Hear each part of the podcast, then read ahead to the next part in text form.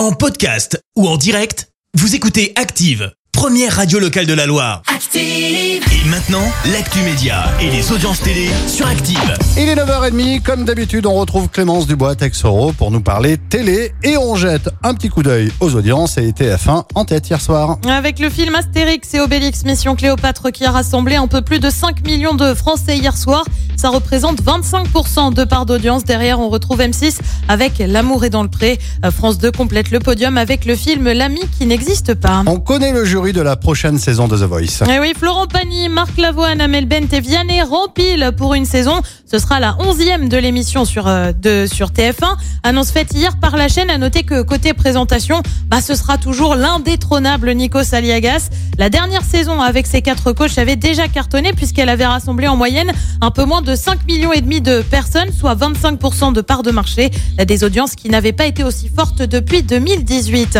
Et puis une pluie d'hommages hier aux États-Unis. Hommage à James Michael Tyler, plus connu pour son personnage de Gunter dans la série Friends. L'acteur était atteint d'un cancer, il est décédé. Le casting de la série a donc partagé photos et messages touchants, notamment Jennifer Aniston, soit Rachel dont Gunter était amoureux.